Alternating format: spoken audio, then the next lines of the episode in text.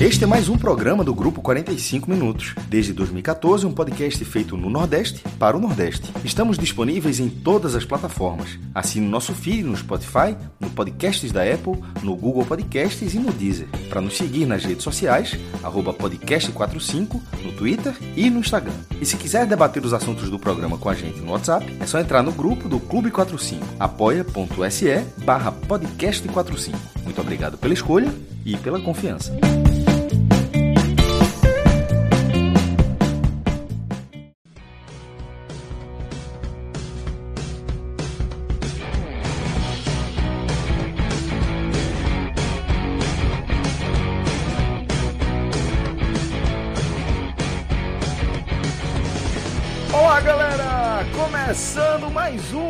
Telecast. Eu sou Celso Shigami e tô aqui já acompanhado do meu querido irmão Cássio Cardoso, tá? A gente tá ao vivo nos nossos canais aqui do YouTube e também na Twitch. A gente tá começando um programa aqui na nossa versão Corujão. Fazia um tempo que a gente não começava uma live tão tarde, entretanto, circunstâncias é, de agenda acabaram empurrando a nossa programação um pouquinho para frente. Cássio Cardoso, que acompanhou, é, que cobriu né, pela Rádio Sociedade, participou, melhor dizendo, da transmissão do confronto do Bahia é, na Série A. Né, o Bahia que, que sofreu uma derrota de virada por 3 a 1 para o Corinthians, né, e com isso é, já, já soma mais um jejum nessa Série A. Né? O Bahia tem vivido aí esses jejuns intermitentes por vitórias é, pontuais, a gente já pode colocar dessa forma, e isso justifica, inclusive, o momento do Bahia nessa Série A. Então a gente vai analisar tudo isso aqui de pertinho, tá? É, e eu já mando um abraço aqui pro meu querido Cássio Cardoso, companheiro. Jornada difícil para você e para o Bahia. É, meu velho. Um abraço para você, Celso, para todo mundo que está aqui ligado. Uma hora dessa, já na quarta-feira. É, hoje, hoje o Bahia perdeu para o Corinthians. E assim, Celso, quando a gente tá. Quem está acompanhando um pouco do Bahia já, já sabia que o jogo seria muito complicado, né? Uhum. A gente pautou as expectativas para esse jogo em algumas esperanças, muito mais do que em lógicas, porque o Bahia tem sido um time que não, não consegue competir de uma maneira que passe confiança. E o Corinthians vem num momento muito bom. É, e, e curioso que algumas coisas chamaram a atenção, né? Pro, pro reflexo que as, as, as decisões extracampo acabam tendo dentro de campo. As escolhas. É, eu acho até que o Corinthians está fazendo um movimento, eu não consigo entender como a conta fecha. Para você ter tantos jogadores caros e que estão fazendo é. diferença, chegando num clube que está Uma hora chega, né? Grande. É. Uma hora a conta chega. Uma hora vai chegar. Mas o fato é que o Corinthians trouxe qualidade para o seu time. Hum. Então, o, o primeiro turno, o Bahia e o Corinthians empataram em 0 a 0 em Pituaçu. A linha defensiva do Bahia, que estava na reserva daquele jogo, foi titular hoje. Observe a gravidade do que a gente está falando. A do Corinthians foi a mesma. A do Corinthians só tinha o Lucas Piton no lugar do Fábio Santos. Senão era rigorosamente a mesma. Cássio, Fagner, João Vitor, Gil e Fábio Santos. Hoje teve todos esses, menos o, o Fábio Santos, que entrou o Piton, por opção. O Fábio Santos estava no banco. O Bahia tinha, naquele jogo, Teixeira, Renan Guedes, porque o Nino estava machucado, Conte, Juninho e Matheus Bahia. Na reserva, o Bahia tinha Lucas Fonseca, Matheus Klaus, Luiz Otávio e Juninho Capixaba. Hoje jogaram Matheus Klaus, Gustavo Henrique, Luiz Otávio e Juninho Capixaba. A, a defesa reserva do primeiro turno foi a titular do segundo. A gente está vendo como é que as coisas estão se desenvolvendo no Bahia. E do meio para frente, o, o, Corinthians mudou completamente. Foi a mesma defesa, mas mudou completamente. Esse já é um ponto. É, a escalação, mas você já estava muito desenhado. Eu acho até que foi melhor do que a encomenda, porque o, o da Bove, se tem alguma coisa que ele acertou hoje, foi ter botado o Gustavo Henrique em vez do Lucas Fonseca. É, e uhum. o Lucas Fonseca nem, pro, nem no banco apareceu. E não foi justificado por quê. Né? O Rodallega, por exemplo, disse que estava machucado. O Lucas Fonseca é um mistério é, mas não fez falta. O, o, o Bahia, quando foi para campo, Celso, ele foi com um time que era bem diferente. E não tinha uma saída rápida pelo lado. O Tico, o Teco, o Isnaldo e o Oscar Ruiz são corredores, e basicamente corredores. Eles foram para a reserva. O Daniel entrou, o Tony Anderson entrou no lugar do Roda Liga, machucado. O Rodrigo nem pro jogo foi, estava no banco, mas não foi titular. E o Bahia, com essa escalação, deu a impressão de que ia tentar ter um pouquinho mais a bola, principalmente pela presença do Daniel. Uhum. E quando a bola rolou, o que a gente viu foi outra coisa. A gente viu um Bahia que foi imprensado. Ao primeiro minuto, o Bahia tocou passe, parecia que ia ser um time valente, mas foi só fogo de palha de primeiro minuto mesmo. Depois o Corinthians prensou o Bahia e, e jogando pelo lado, o Gabriel Pereira, jogador de 20 anos do Corinthians, buliçoso, vai para um contra um, não perdeu uma bola, cara. Jogou muito bem. O Linho de um lado, ele do outro. Mas essa, essa, essa pressão do Corinthians não estava gerando necessariamente grandes oportunidades para o Corinthians. Teve uma falha da defesa que o Renato Augusto finalizou dentro da área. Mas no geral, no geral, o que a gente viu foi um Corinthians prensando o Bahia, e o Bahia com seríssima dificuldade de jogar que é, mais a posse de bola o tempo inteiro com o Corinthians, o Bahia assistindo o jogo ali em seu campo de defesa, né? Exato, porque se você assiste, Celso, o jogo, a bola no pé do adversário, mas quando você recupera a bola, você tem uma saída, você tem ali uma estratégia para ferir Verticalidade. É do jogo, exato. Verticalidade é do jogo. Mas Exatamente. o Bahia não tinha, o Bahia não sabia o que fazer com a bola, velho. Tiro de meta para o Bahia. O Matheus Klaus ó, é, é, o disfarce. Matheus Klaus saia jogando curto com o zagueiro, o zagueiro dava uma bomba para frente e a bola voltava rapidamente. O Bahia não estava criando. E aí o Bahia teve uma oportunidade primeiro, que foi uma falta do lado da área. E aí vem um outro ponto sensível, assim, que mostra o quão o Bahia é um time é, sem, sem, sem liderança, sem comando, sem noção do que é futebol. Tá? Sem noção. O Bahia não tem noção do que é futebol. O comando do Bahia não tem noção do que é futebol. É, é, é, parecem pessoas que estão assustadas com barata voadora entrando no recinto. Não sabem o que fazer. Por que, que eu estou dizendo isso? Porque é inadmissível o Capixaba ser o cobrador de bola parada do Bahia inadmissível. Não tem condição. Eu lembro que o, na hora que o Pode bater bem na bola, né? Mas não tá rolando, né? Velho, não dá, se, velho. Se, não se dá. já fez isso, se já fez isso em algum momento na carreira, não é agora, né? Não é agora, velho. Para, velho. Pelo amor de Deus, o Bahia tem uma falta do lado da área, o Bahia não tava chegando. Aí ele cobrou na, na, na linha de fundo, tiro de meta. O, o Capixaba, eu lembro que o, o repórter o Manuel Messias fez assim: ah, o Cássio tá reclamando ali com a barreira e eu reclamando no off com o narrador. Eu falei, não é possível que vai ser capixaba. Aí depois eu falei, o Cássio tava reclamando no campo e fora de campo. Não deu outra. Aí Capixaba bateu a bola, não deu em nada. Aí o Bahia, de repente, consegue uma, uma, vamos dizer, uma benesse, um benefício ainda maior. O Lucas Piton fez um pênalti estúpido no Gilberto. E aqui eu abro parêntese para grande. É, é, o que dá para salvar na noite. O Gilberto fez um gol de pênalti.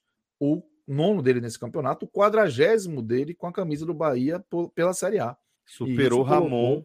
É, o nosso querido Xará Cássio Zipoli, ele conseguiu finalmente, finalmente né, concluir o post. Post. Exatamente, estava ali congelado. Ele Atualizou a primeira linha, esperando só esse gol de Gilberto para poder completar. Até é, aproveito esse parênteses para citar o primeiro parágrafo só aqui do, do, do, a primeira frase aqui do maestro. Abrindo a 24 rodada em 5 de outubro, o centroavante Gilberto marcou o seu nono gol no Brasileirão de 2021, ao converter uma penalidade na arena do Corinthians. O camisa 9 do Bahia segue como um dos artilheiros da competição ao lado de Edenilson do Inter e Bruno Henrique do Flamengo. Mas o lance foi bem além. Considerando as quatro edições com a camisa tricolor, Gilberto chegou aos 40 gols na primeira divisão, sendo o primeiro jogador da história a alcançar a marca vestindo a camisa de um clube nordeste. Durante 46 anos, o recorde permaneceu com Ramon, que fez 39 gols pelo Santa entre 71 então... e 75. Então, mostra o tamanho do feito. E aí, o parênteses que eu queria é, fechar aqui e deixar com você de volta é que, é, apesar de ter alcançado esse feito de quase meio século, né? É, que demorou quase meio século para ser é, é, de fato realizado, né, concluído, é, Gilberto sai ali do primeiro tempo vociferando né, contra. Cuspindo a abelha. Pois é, então isso mostra o momento, né, Cardoso? Como isso acaba pequeno dentro desse momento tenebroso, né? Sabe por quê, Celso? É isso. Hum. Estraga um momento como esse, né? Porque o, o Bahia, como eu falei, ele cria os seus próprios problemas, sabe? O, o jogo dava 1 a 0 o Bahia não estava merecendo ganhar.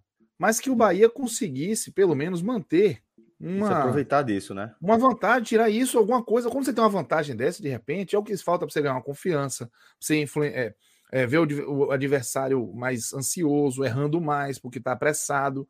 Você cria um ambiente favorável. O gol ele tem essa, essa, essa capacidade de dar vantagem além do placar, de dar vantagem emocional, de dar um bocado de, de de nuances ali que você pode aproveitar. Pô, se você for um time meramente preparado, o Bahia não estava jogando bem, o Bahia seguiu sem jogar bem, mas tinha tudo para o primeiro tempo vencendo, que poderia, de repente, servir para no intervalo você encaixar essa, uhum. essa oportunidade. Mas, velho, é impressionante. O Lucas Araújo fez uma falta no Gabriel Pereira, tomou amarelo no meio-campo. E depois, no lance que o Capixaba estava lá na lua, o William pegou um contra-ataque todo pelo corredor. A bola foi para o Roger Guedes, que chutou. E o, o Lucas Araújo, velho, espalmou o braço. Eu tenho até, e fiquei com essa dúvida, para lhe falar a verdade, se a bola bateu no joelho antes de bater no braço dele. Mas o, o Denis Serafim estava tão próximo. E o braço do Lucas, evidentemente, estava aberto e com a mão até espalmada, e a bola bate nesse braço. Se bate depois que bater no joelho, é a minha dúvida. Só essa. Aí ele marcou pênalti. E aí, amarelo, né? Ele esticou o braço. É. Ou seja, o Bahia viu esfarelar aos 46 do primeiro tempo, a vantagem no placar e a igualdade de, de atletas, com um, erros estúpidos. Porque o Corinthians não estava conseguindo apertar. Ele, o, o, o Silvinho tinha trocado até os jogadores de beirada, de lado. Uhum. O William foi para o lado do Capixaba e o Gabriel Pereira para o lado do Nino. Pois bem, o Bahia tomou esse gol. O da Bove não mudou no intervalo. O Corinthians mudou, o Jô entrou, né? No lugar do William. E no segundo tempo, o que se viu foi os erros individuais gritarem ainda mais e a incapacidade coletiva do Bahia de reagir ao jogo ser ainda maior. O Capixaba errou, o Bahia começou tentando atacar. Numa dessas, o Capixaba, em vez de recuar para o Klaus, é o que eu falo. Muitas vezes é, eu, eu, falo sobre isso. O jogador ele tem que ter, ele tem que ter cognição, velho. O cara tem que ter leitura, o cara tem que pensar rápido. O Roger Machado falou uma vez, um atleta toma mais de 300 decisões por jogo. Ok, então se prepara ele para tomar 500. Mas se o cara não, não raciocinar, ele vai ser simplesmente um motor. Ele não vai ser um atleta, ele vai ser um motor, ele vai ser um corredor. O Capixaba não raciocina. Ele tinha na frente dele, ele estava de frente para o Klaus, no meio campo. Todo o campo do Bahia, sem nenhum jogador do Corinthians, para ele recuar e recomeçar o jogo. Certo? Foi o que ele fez? Deu um balão para trás pegou um jogador do Corinthians vindo de frente. Atacou a bola e atacou o campo do Bahia, carregando. Lá, a bola foi lá para a área do Capixaba, lado esquerdo, ele fez a falta no Gabriel Pereira. Uma falta também evitável. Na cobrança é. da falta, o Cantígio, só o primeiro pau, Gilberto tinha tomado a porrada, estava meio grog, não sei o que ele estava fazendo, que não estava próximo do Cantígio, cabeceou e o Matheus Klaus, velho, foi de uma lentidão. Lentidão, e é uma pena que o Fred não está aqui, que ele talvez corroborasse ou me explicasse. O Matheus Klaus foi lento e correu para dentro do gol, cara. Ele não correu para ter um atalho para a bola. Ele correu para dentro do gol, mantendo a distância dele muito longa para a bola. Aí tomou um gol inacreditável. Uma confusão espacial ali, né? Deve ter sido. E com seis minutos o jogo acabou. Velho. Com seis minutos do segundo tempo, eu não tive menor esperança de reação do Bahia. Essa sensação, essa sensação, é, Carlos, é muito, é muito frustrante, velho, porque muito. ela é resultado é, de um longo período, via de regra, né? Ela é resultado de um longo período sem bom futebol apresentada. Isso. Por isso que isso. você, quando vê um time em adversidade e sente essa, essa sensação que o jogo acabou, é aquele negócio, velho. Vai, como é que você vai, vai imaginar esse time saindo dessa situação adversa se quando a situação estava favorável a ele, ele já vinha tão mal, né? É, é, é mais uma virada que o Bahia toma. Mais vai tomar virada do Atlético Goianiense em casa, vai tomar agora a virada do Corinthians de novo. O Bahia não consegue, velho. É, o Bahia abriu o placar contra o Bragantino e não tomou a virada porque é, o, o Klaus fez uma defesa monstruosa. Porque senão tinha tomado a virada em casa. Tem que administrar o jogo, pô. Tem é que saber, tem que colocar a cabeça Bahia, no lugar. Velho. O é. Bahia é muito incompetente. E aí, com seis minutos, acabou o jogo e depois passou a ser um treino de luxo, Celso. Torcedor do Corinthians voltando. Aí o Silvinho botou o Gabriel, botou o Luan, botou os caras para jogar, para aquecer, e o Bahia lá, como um passageiro da agonia, um espectador do relógio. Rapaz, o que fizeram com o Bahia, velho? O que, que fizeram com o Bahia? O Bahia virou um time que, nesse nível de futebol, ele vai ser rebaixado com antecedência. Eu vou além. Se o Bahia mantiver o Dabove no comando técnico, o Bahia vai ser rebaixado com antecedência. Eu não estou aqui dizendo que o Dabove. Porque assim, só para a gente encerrar o jogo e não tem muito o que dizer. O Corinthians foi criando oportunidades com naturalidade, com naturalidade. O Bahia não incomodou o Cássio o segundo tempo todo. E numa uhum. dessas bolas, o, o Matheus Claus tomou um peru, né? Ele soltou a bola, a bola até fraca. Ele encaixou bolas mais difíceis, mais fortes. No pé do Jô, que fez o 3 a 1 E aí ficou só pelo risco do Bahia tomar goleada, 4 a 1 ou não. Bom, o jogo acabou, todo mundo se divertiu, nem suou direito no segundo tempo. E o Bahia passando vergonha, né? Parecendo um time de, de, de catado de baba que você monta para bater um babinha ali, uma bolinha recreativa. E aí você não tem organização tática, você só corre, se dedica, enfim. Esse foi o Bahia hoje. O Bahia foi um time que não lembrou um time profissional. Foi um time que lembrou um time de baba. E é uma vergonha. É uma vergonha isso. A vergonha é você mostrar esse tipo de futebol em Série A, a altura dessa do campeonato. E... Pois é, companheiro. Pode seguir, por favor, fica à vontade. Não, é isso, Celso. E aí, o Você ia é falar que... de Dabove, né? É, o que é que eu acho? O Dabove, as substituições foram ruins, mas é, ele ele está se perdendo em tanta coisa que substituição acaba sendo pouco. Porque ele, na entrevista coletiva, Celso, ele disse que o time não entrou para ser defensivo. Ele falou isso. Aí eu fiquei então, pensando. Então, então, então, vamos lá. Se, se ele explica que o time não entrou para ser defensivo e foi a única coisa que o time fez, se espera algo diferente dele, né? Do que apenas acompanhar aquilo olha, ali em campo, olha né? Quão grave, olha o quão grave é essa declaração. Exatamente. O Bahia foi empurrado pelo Corinthians. Eu achei que era algo pacificado. Falei, ó, é, o cara tá fazendo estratégia, mesmo que ele não tenha botado ninguém de velocidade no time, mas eu entendo que é difícil. O elenco montado pela diretoria do Bahia é uma brincadeira, né? Então ele, ele olhou para Oscar Ruiz e falou, não vou botar esse cara mais. O Isnaldo não vai. Aí ele botou o Tony Anderson. A velocidade do Tony Anderson. Mas ele não queria isso, não. Ele queria jogar. Se ele queria jogar e o time foi o que foi, eu não quero fazer nem ideia do que vai ser se o Bahia quiser defender. Bom, o Dabove, eu não vou dizer que o Dabove ele é bom ou ruim. Não, não me cabe aqui isso, honestamente. Mas eu fico muito tranquilo e espero tá errado, mas não me parece estar errado, para dizer que o Dabove não tem condição hoje, não mostrou condição de entregar o Bahia o que o Bahia precisa. O Bahia é um time com salário atrasado, o Bahia é um time com elenco muito limitado, mal montado, mal reformulado, uma diretoria executiva que não entende futebol. Esse é o Bahia. É o Bahia. É um clube esfarelado, um clube que parece descuidado desamparado é, é, de suas lideranças. O Dabove, nesse contexto, não me parece ter a menor condição de fazer o Bahia reagir. A menor. O Bahia regrediu muito e muito rápido a sua competitividade com o Dabove. Muito rápido. Então, cabe. É, é, é um, um, um, caso, Cardoso, de entender como uma dificuldade de adaptação ao cenário, porque é, quando a gente vai olhando para trás e vê a quantidade de treinadores que passaram, a quantidade de estrangeiros né, que passaram já pela Série A e a quantidade de treinadores que deram certo e os que deram errado, me parece que é, quando o treinador consegue implementar uma filosofia de trabalho mais rápido, as coisas fluem naturalmente. O que óbvio que é natural para treinador ser gringo ou não. A questão é que, aparentemente, lidar com uma crise num elenco de futebol profissional, no Campeonato Brasileiro da Série A, parece ser mais complicado se você não tem as ferramentas é, é, culturais de, de compreensão de como funciona a dinâmica de um vestiário, de um time de futebol brasileiro, que certamente é, tem suas semelhanças, mas também as suas diferenças em relação ao futebol, futebol de, da, da, da, dos demais países da continente, do continente, ainda que outros grandes polos, como é o caso do futebol argentino, né? Isso me parece pesar. Eu acho que isso é um fator de risco a mais quando que um clube precisa considerar quando vai contratar um treinador estrangeiro.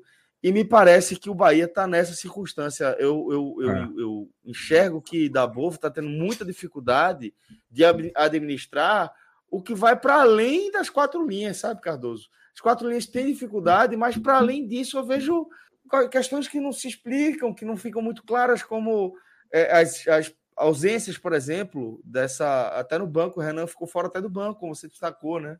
É, o Celso, é, é muito é muito difícil entender qual foi o critério usado pela diretoria do Bahia para contratar o Dabov. E eu repito, não estou dizendo se ele é bom se ele é ruim. Mas, por exemplo, o Dado Cavalcante, entre as suas qualidades e defeitos, estava a qualidade de ser um técnico de gestão de vestiário. Ele era um, um filtro, uma represa que segurava a insatisfação com a diretoria executiva que vem dos jogadores dentro do ambiente do vestiário, no máximo ambiente do clube. Ela não extrapolava. No, no início de um movimento que o Rossi tentou encabeçar, o Dado Cavalcante foi fundamental para ele não ser é, publicizado. Uhum. Segurou a peteca. E ele não aconteceu, até internamente. Quando você tira o Dado Cavalcante, entre outras coisas, você tira a represa. Você levantou ó, os, portões. E a água passou, velho. Ou você está preparado para receber, ou vai vazar água para todo lado. E foi o que aconteceu. O Bahia trouxe um técnico que, antes de entender de Bahia, tem que entender de Brasil, de Salvador, de Dias Dávila, tem que entender do, da língua. É, é um cara que é, ele chegou num contexto desfavorável. Então, é muito mais difícil num contexto desfavorável para alguém que não conhece é, o futebol brasileiro. Também. Você promover uma, uma solução. Só que o que acontece? A diretoria do Bahia ela toma decisões pautadas em conceitos rasos. Toma a gente falou, né, Cadu? Como, como o efeito voivoda é, parecia uma, uma, um caminho, mas também pode ser uma armadilha, né? Porque é o que eu estou falando. Claro, quando dá pô. certo é massa, pô. Claro que é retado quando dá claro. certo, mas é preciso calcular os riscos também. Eu acho que o Bahia apostou alto demais. Porque eu não acho que, que é um, um, um nome ruim. Eu não acho que é um treinador é, que, que tem poucas ferramentas ou que não tem habilidade com essas ferramentas. Eu acho que é um treinador que está enfrentando um momento de dificuldade num, num, num país que ele está é, trabalhando pela primeira vez, no campeonato que ele está trabalhando pela primeira vez, num, num, tipo de dinâmica ali de profissional, né? Que ele também está conhecendo agora. Por isso que eu digo que é arriscado, sabe, Cardoso? É, foi muito arriscado. E é, e é por isso que eu digo que os conceitos rasos para decisões acabam sendo assim armadilhas. armadilhas. Porque a, a, coisa do traz um técnico estrangeiro, porra, vou repetir, você não, não é técnico estrangeiro que vai resolver problema por ser estrangeiro. Traz um isso. técnico bom. Exato. Pode ser brasileiro, pode Exato. ser estrangeiro. Traz um técnico bom. Mas a diretoria do Bahia traz assim, ó, todo mundo para pedir um técnico estrangeiro. Eu vou pegar um técnico estrangeiro. Porque não tem critério. Sai uma matéria no áudio dizendo que ele é, ele é empresariado pelo mesmo do, do, do profissional do Voivoda. E foi oferecido. Mas como é que recebe um técnico oferecido? Porra, técnico oferecido e você não sabe o que está fazendo? O Bahia, ele, ele. O problema não é nem ser oferecido, né? O problema é você não ter uma garantia para além dessa. E você saber o que está né? trazendo, né? É, o que me incomoda ele ser oferecido é que parece que o Bahia está sempre na condição passiva. E no futebol, a maioria das condições passivas levam fumo. Você não vai pegar água limpa. Você pega água suja. Hum. E água suja só é boa aqui, na nossa resenha final de programa. Então. É, a galera tá falando aqui que tem o um número de Guto. Qualquer coisa. Ô, ô, Celso, deixa eu dizer uma coisa pra você. Fale. Eu quero ouvir, eu tô esperando para ouvir isso há tanto tempo. eu, fale. eu, eu pegava, pedia desculpa a primeira da, da Bove, né? A da Bove não tem culpa de estar nessa gaiola das loucas que é o Bahia hoje e, e pe, eles perceberem que ele não vai não é o técnico para o perfil do momento.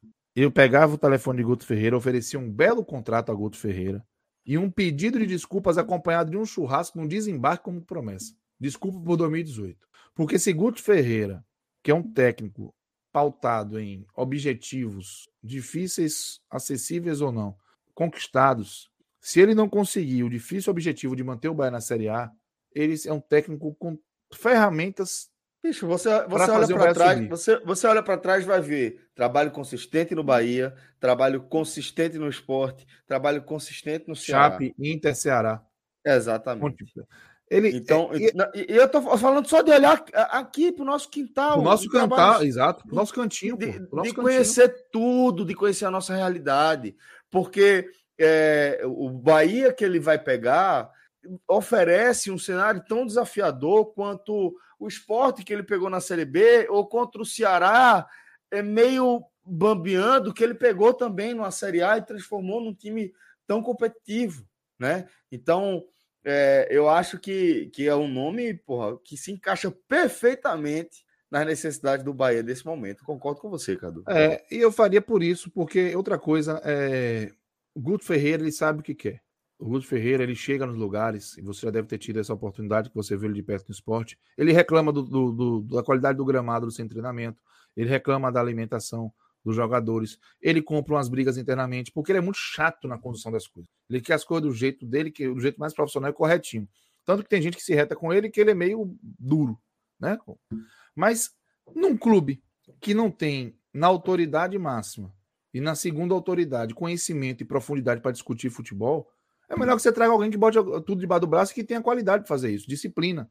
Porque o risco de você trazer uma pessoa dessa da chave de casa, como o Bahia já fez com o Mano e que aparentemente fez com o Dabove, é você pegar alguém que não está preparado para lidar com a realidade do clube, vai fazer o que achar que é melhor, e quem está acima não tem qualidade, conhecimento para discutir, para debater, para questionar. E aí a boiada vai passando. Então, é. acho que o Guto Ferreira é uma possibilidade no meu imaginário, porque, é, primeiro que eu não sei como é que está essa questão do Bahia legal por causa da regra uhum. de demissão. Porque o Dado Cavalcante, a, a, a, até onde eu lembro, foi demitido.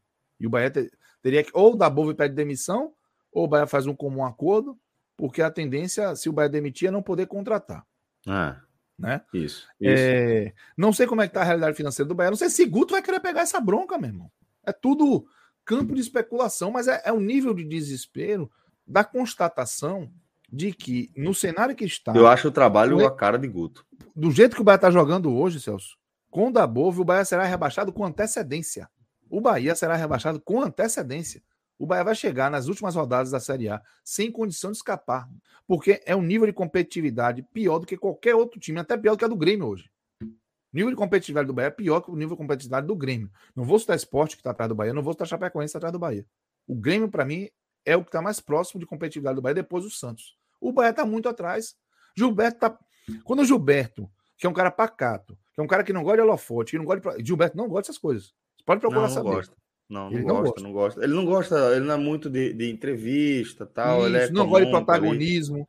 É. Ele quando tá. É, é, você pode ver quando ele. Ele tá é muito tímido, né? Ele é um cara Isso. tímido, assim.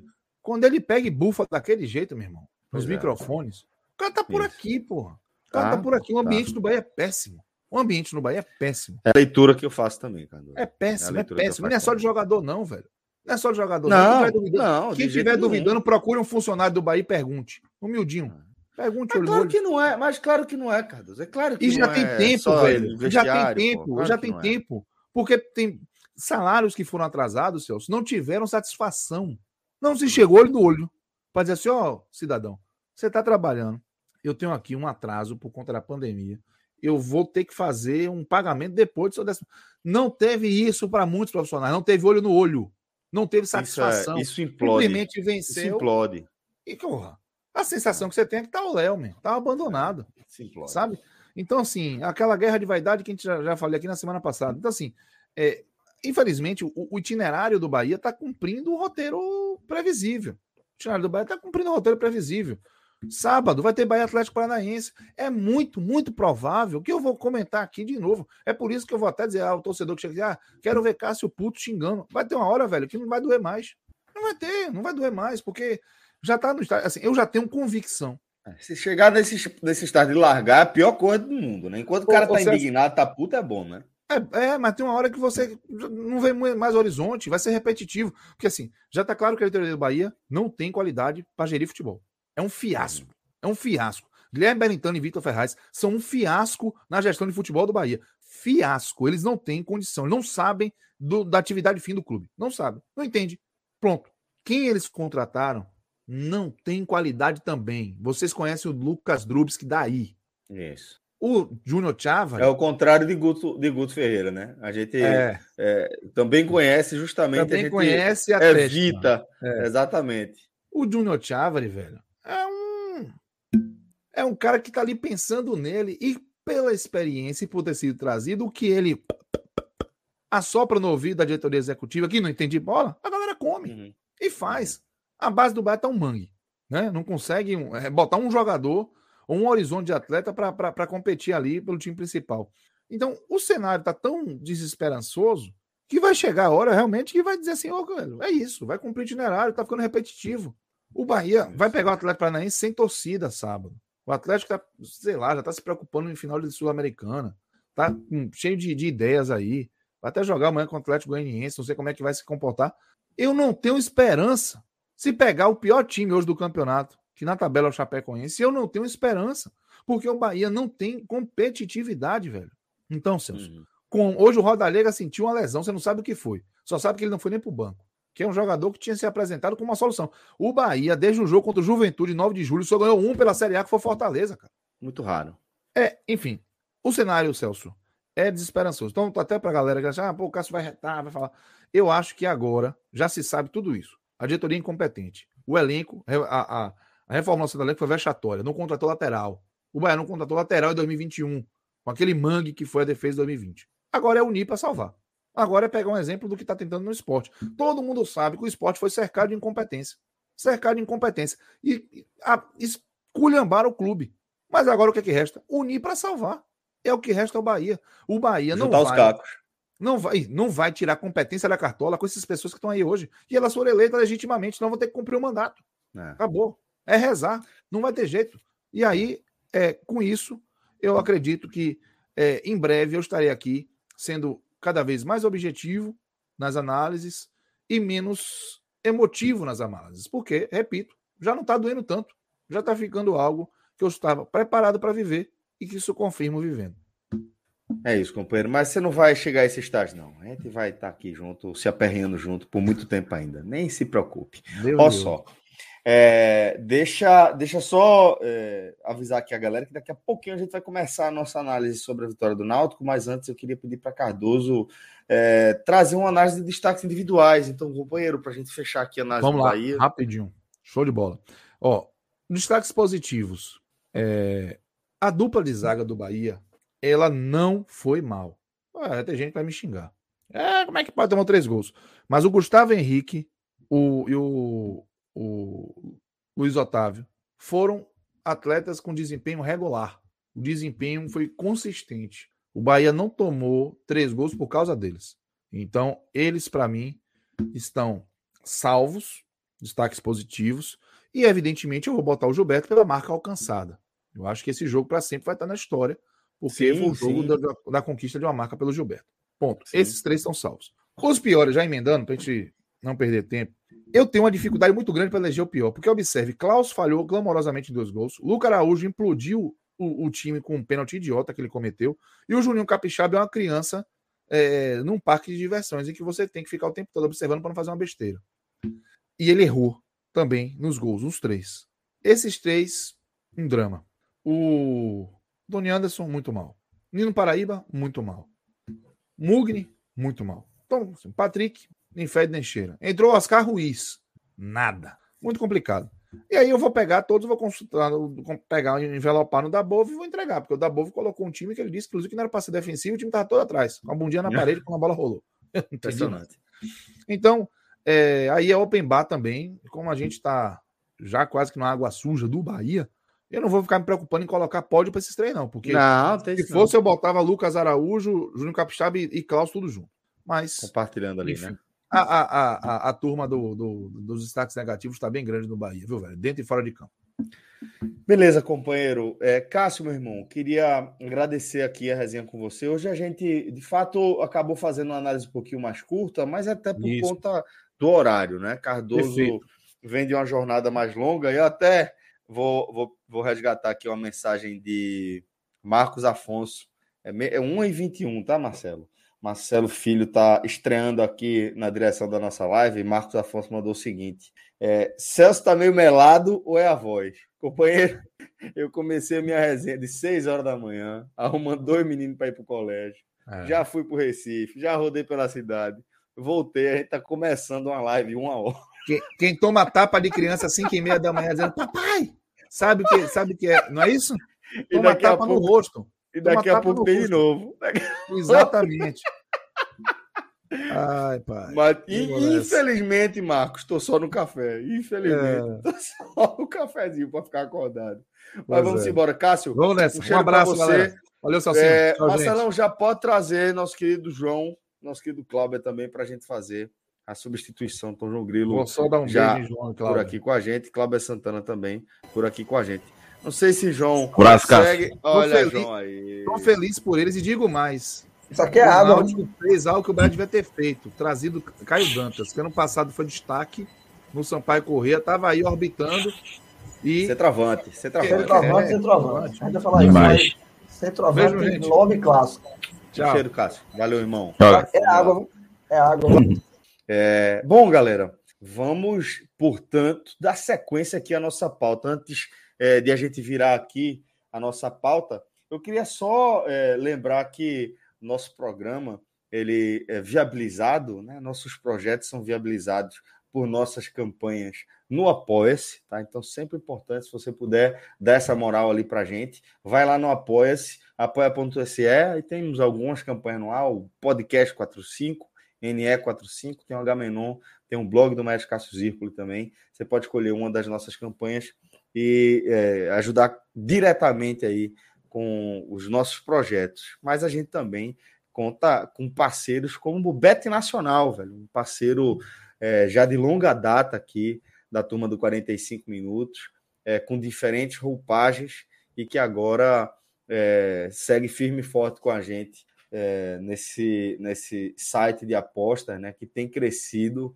nacionalmente, com grandes campanhas, inclusive, está com a campanha é, de Hernanes, né, fazendo uma resenha ali com a praticidade para você fazer o seu saque, né, que você recebe ali rapidinho no Pix, então você no instante recebe é, o, o retorno dos seus palpites positivos, né? Então, é, tem toda essa facilidade e também a segurança de um grupo que está com a gente há bastante tempo, tá? Então, eu queria é, sugerir que você escolha o Beto Nacional como seu site de apostas, é um grupo em quem com qual, no qual a gente deposita toda a nossa confiança e também é uma forma de você colaborar diretamente com o nosso projeto. Para isso, basta você inserir o código podcast45 na hora de criar sua conta e para sempre você vai estar ali no guarda-chuva da gente colaborando com nossa resenha, tá bom? Bet Nacional, parceirão aqui do 45 minutos, viabilizando de verdade os nossos projetos. Agora sim, vamos começar a analisar essa emoção, João, que foi a vitória do Náutico de virada sobre o Goiás. O Goiás, que é um dos candidatos ao acesso, né, ao retorno à Série A uh, para 2022, encarou o Náutico, abriu o placar naquele cenário é, é, que todo clube deseja, né? Você abrir o placar ali no comecinho do jogo e, poder administrar o resultado a partir de, é, de um desenho em campo é, mais adequado né, às suas pretensões. É, só que o que a gente viu foi um, um Náutico é, retomando aí a sua melhor versão, eu diria, versão que foi construída, lapidada pelo próprio Hélio dos Anjos. Então, João, eu é, não, não fico acanhado em dizer que a gente viu um desses jogos memoráveis, né? É um desses jogos que, como torcedor, a gente vai lembrar por muito tempo. A gente está vendo aí é, uma série de elementos, né? É, desde a volta recente de Hélio dos Anjos, fez somente sua terceira partida aí na beira do gramado, né, como treinador do Náutico nessa nova passagem.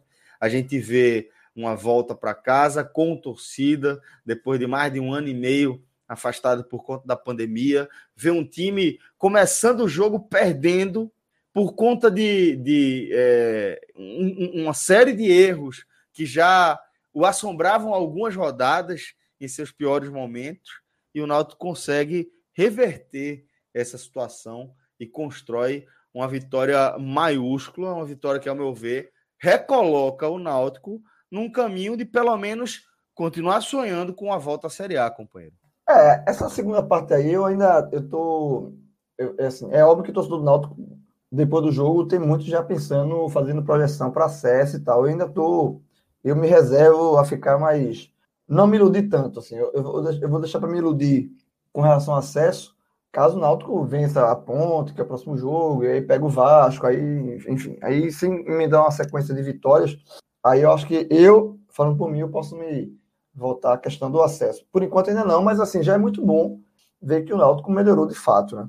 E, e esse, e, e, antes de falar do jogo em si, é, você falou aí de jogo memorável, é, de fato é memorável pela circunstância, né? Um jogo com torcida nos aflitos, né? O Náutico tinha voltado a jogar com torcida no jogo passado, né? Mas na arena, assim, é um, foi um negócio meio. É como não, não valeu, né? É, foi aquele jogo na, na arena que o Náutico perdeu é, para o CRB. É, não, não, valeu, não contou, porque é um negócio meio frio, né? Não é o estado do Náutico, a Náutico tem aquela resistência tudo com a arena. E aí, não, dessa vez não, nos aflitos, né? Você, é, eu, eu e Cláudio, a gente tava lá, né? E você, de fato, você sente o clima de volta, né? As pessoas chegando, né? Teve é, é, pessoas esperando ali na sede para entrar e tal. Eu acho que só por isso, acho que já, já é um jogo especial por conta disso. É, se tá um barulho aí, é porque eu tô passando um avião aqui. Eu tô gravando. Muita gente tá perguntando se eu tô gravando no banheiro. Tô não, jovem. Eu tô gravando na varanda. Olha lá para do avião passando aí. De vez em quando passa um aviões aqui. Isso aqui é rota para o aeroporto. Moro na Várzea. Aí é rota para o aeroporto. De vez em quando vai passar um avião aí. Se tiver um barulho aí, é o um avião. É, então, Celso, esse, esse, jogo foi memorável por conta disso, né? É, e depois da, da, da, volta do público, né? E aí eu vou deixar, depois, quando o Cláudio falar, eu vou deixar também ele falar sobre a impressão dele. É, e é um, um, assunto que a gente podia abordar mais na frente, né? Para a gente não perder muito tempo e falar um pouco mais do jogo, que é o mais importante. Mas a questão dos protocolos, né? Como é que eu vi isso, a questão dos protocolos e tal. Porque ficou muito claro que protocolo segue quem quer. E quem não quiser seguir protocolo Não tem, assim, ninguém vai ser é, levar um puxão de orelha, não tem nada disso. É, é, é questão de cada um. Segue quem quer o protocolo. Muita, eu passei o tempo todo com máscara, mas a maioria, eu vi, onde eu assisti o jogo na Central, eu, eu diria que 60% das pessoas sem máscara. Então, assim, é, é a questão vira, vira uma coisa pessoal de, de, protocolo, mas assim, lembrando, tá todo mundo vacinado, né? Então, menos mal, né? A, a gente também tem que aceitar isso de.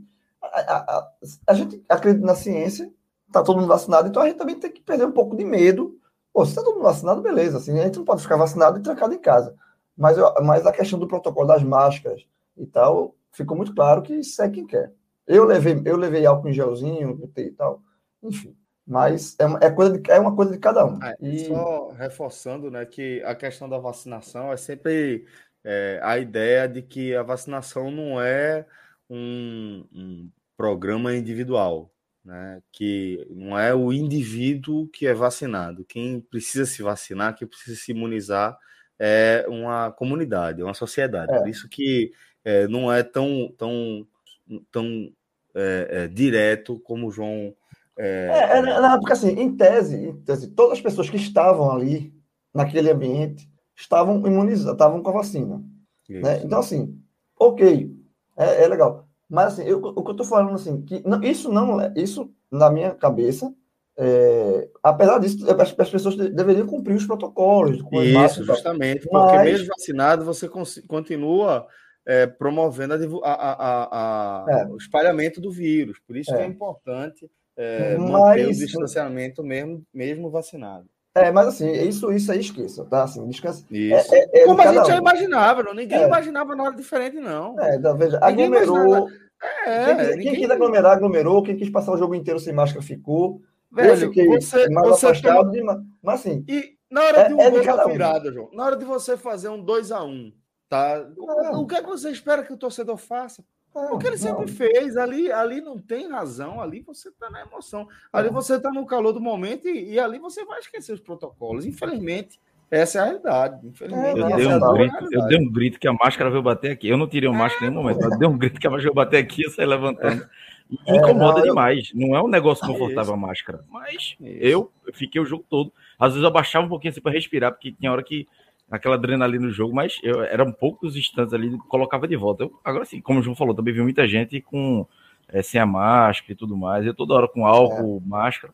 a minha parte, pelo menos, Para mim ficou muito claro assim. Para mim ficou muito claro assim. Eu acho que é fundamental que só tenha acesso às pessoas vacinadas. Isso é fundamental. E dentro do estádio fica de cada um. Assim, quem quiser usar máscara, usa. Quem não quiser, não. Assim, não tem, não tem como controlar. É uma coisa passa a ser pessoal. Mas, dito isto, indo para o jogo. É, o, o, eu acho que o Náutico, assim, é, foi uma vitória que deixa o torcedor do Náutico muito feliz, né, pela, pela forma que foi, e é inegável que o torcedor do Náutico, ao mesmo tempo, não pare e pense, não podia ter contratado antes, não podia ter reforçado antes, porque o Náutico, não é por acaso, que o Náutico voltou a jogar bem, né, já tinha vencido o jogo do, do Operário, mas nesse jogo pegou um Goiás, que hoje ainda é G4, né? Goiás é quarto colocado, e foi, fez uma partida boa, né? Deu, deu vacilo. Foi, o, o, o, o Náutico para esse jogo foi meio. É, kamikaze não é a palavra certa, mas foi atirado. Assim, é, ele montou um esquema muito ofensivo que automaticamente ia deixar a retaguarda desguarnecida. Porque ele colocou no meio de campo Haldner, né? Que normalmente joga como segundo volante, jogou como primeiro volante e foi muito bem. Matheus Jesus como segundo volante, né, um cara que tem uma qualidade no passe, para mim foi um dos destaques do jogo, e Jean Carlos. Né? E, e, ou seja, ele, ele tirou aquele meio, ele tirou um, um, um, uma figura de marcador do meio de campo. Ele deixou o time mais com uma qualidade melhor na série de bola, mas mais exposto também. E isso foi a tônica do jogo. O, Náutico, o jogo foi assim, assim foi o Náutico é, desde o começo bem assim, em cima do Goiás, Logo no começo do jogo, o Vinícius botou uma bola no travessão, teve chance, mas automaticamente também deu muito espaço. Sim, o Goiás teve, é, em algumas ocasiões, é, entrou meio que é, mano a mano ali, né? Com a, com a defesa do Náutico, com o Anderson. E, e, e, foi um jogo meio de, de muita trocação. E, e, por isso que esse jogo foi, o jogo foi bom de assistir. Porque foi um jogo de trocação.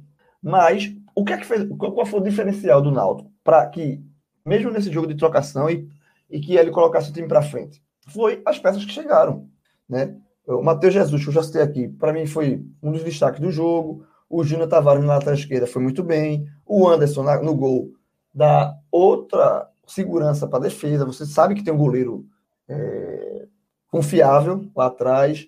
E tem o Caio Danta na frente, que é um centroavante nove clássico. Assim, né? Então, é, um nove, é um jogador que, porra, desde o Goiás, desde o, desculpa, desde o Sampaio Correia, eu acompanhei a Série B no passado, eu gostei, gostava muito do Caio Dantas, assim. Vi muitos jogos dele e, assim, é um cara forte, que faz bem o pivô, sabe? Tem presença diária, que para tomar a bola dele é foda para tirar. O bicho é, é, Ele tem todos as, os pré-requisitos, assim, para ser ídolo de uma torcida, sabe? De ser um, um cara de, de posicionamento, sabe se posicionar, posicionar, na área. Eu acho que ele tem potencial. Né? Assim, ele, ele era ídolo do Sampaio Correia. Ele, era, ele saiu do Sampaio Correia como ídolo. Então, assim, ele é um cara que tem esse potencial, ele tem os pré-requisitos que preenche de um centroavante que eu, particularmente, gosto. Eu acho que todo torcedor gosta. Então, o Náutico com esses jogadores é outro Náutico. É outro Náutico.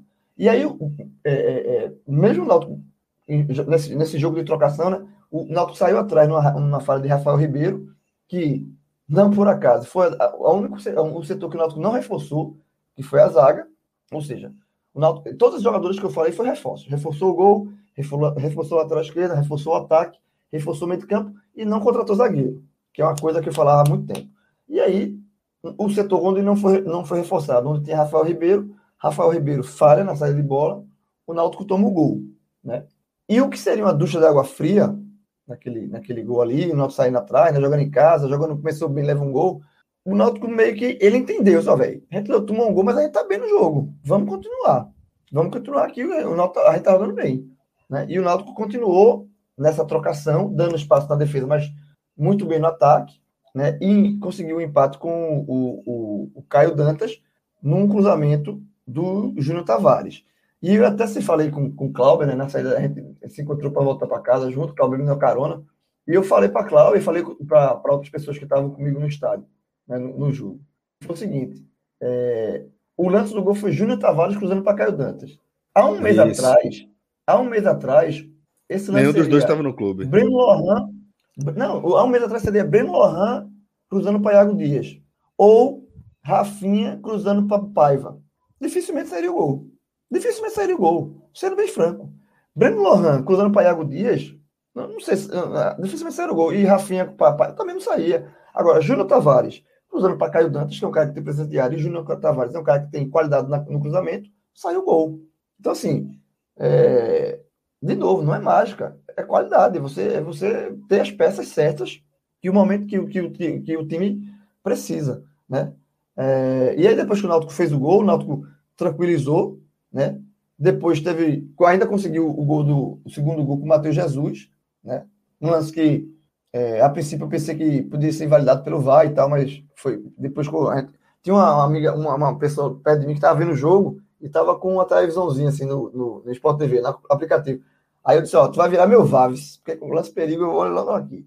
E ficou claro que, que foi o, o, o gol foi tranquilo, foi é, normal de Matheus Jesus. No segundo tempo, Hélio tirou é, Rafael Ribeiro, porque aí você, ele juntou a má atuação com o cartão né? E colocou o Iago, né? Iago Silva, né? E o, o jogo começou o primeiro tempo, o segundo tempo mais amarrado ali, o negócio jogo mais truncado. Mas o Náutico ainda fez o terceiro, conseguiu o terceiro gol, né? Com o Camutanga. Camutanga que tinha salvo uma bola, terceira bola que ele salva, né? Em cima da linha, impressionante. É uma bola, quando ele salvou aquela bola no, no gol ali, eu disse, ó, nem precisa saber que é Camutanga. É, e aí ele faz o 3 a 1 o jogo parecia que caminhava para uma vitória mais tranquila do Náutico, né?